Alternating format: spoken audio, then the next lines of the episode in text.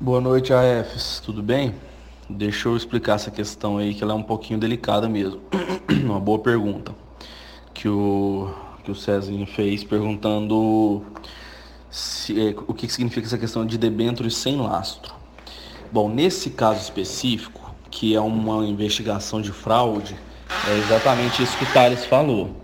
É uma empresa que ela já está emitindo essa debenture sabendo que não vai ter condição financeira de pagar no futuro e simplesmente vai dar o calote, né? E debênture é isso mesmo, você emite um título de dívida de uma empresa, né? É, que não é uma ação, é um título de dívida de uma empresa, é, e lá na frente você paga isso com juros. Por isso que os juros pagos por uma debenture tem que ser maior do que um título público, maior do que um CDB de um banco, etc., porque o risco é maior né? Porque você, quando você emite um título público, você compra um título público, o risco é do governo. Quando você compra um CDB de um banco, o risco é de um banco. Quando você compra uma debênture, o risco é de uma empresa, né? Que é geralmente muito maior, né? Só que nesse caso, eles, é, nesses fundos de previdência, estavam se fazendo empresas de fachada, certo? Emitindo debêntures dessas empresas, sabendo que daqui 5, 10 anos não ia ter dinheiro para pagar e como eram vários fundos de, previdência pagando ia sobrar na bunda dos servidores, né? Desculpa a palavra. É... Mas assim, de vários fundos diferentes, com muito dinheiro, isso ia pesar pouco ia passar despercebido, certo? Alguns casos usando empresas de verdade, alguns casos empresas de mentira, mas por exemplo, uma empresa de verdade que tinha lastro ali de 500 milhões, emitindo 750 milhões em debêntures, é... ou seja, não tem lastro. O que é essa questão do lastro? Tá? Usa-se esse lastro para vários títulos que são emitidos. Usa-se isso para debenture, usa isso para o CRI, que é o Certificado de Recebível Imobiliário, usa-se isso para o CRA, que é o Certificado de Recebíveis Agrário, inclusive às vezes até mixa.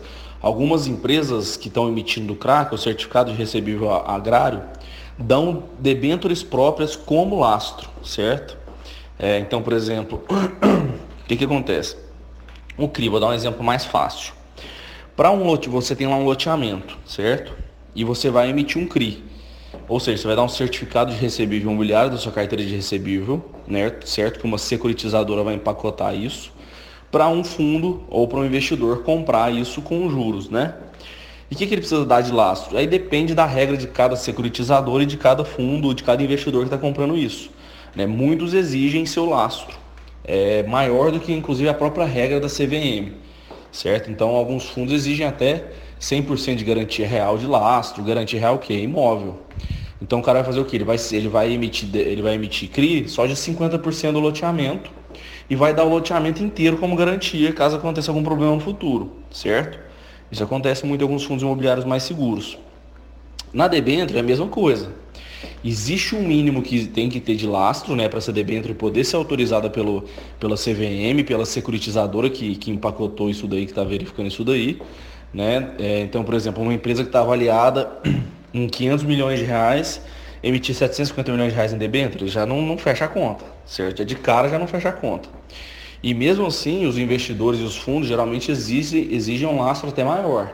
Então, por exemplo, uma empresa avaliada em 500 milhões de reais deveria emitir aí uns 200, né, no máximo de debêntures, 250, certo? Porque é, essa avaliação também é perigosa, entendeu? Mais ou menos por aí.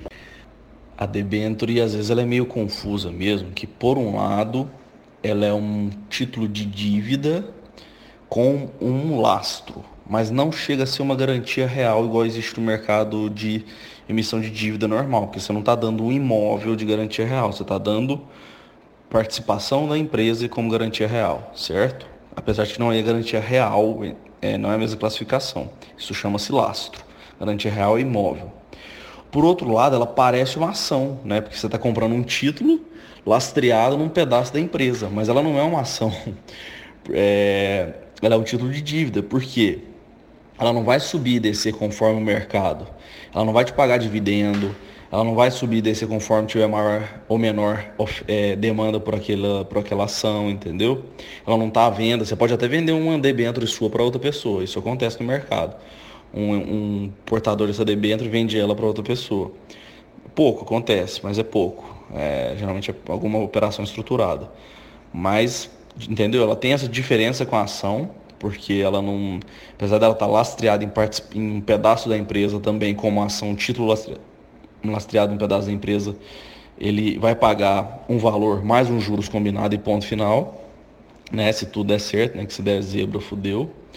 É, e por outro lado também ele parece uma, um título de dívida normal com lastro, com garantia real, mas não é garantia real, é lastro em participação da empresa, é um pouco diferente.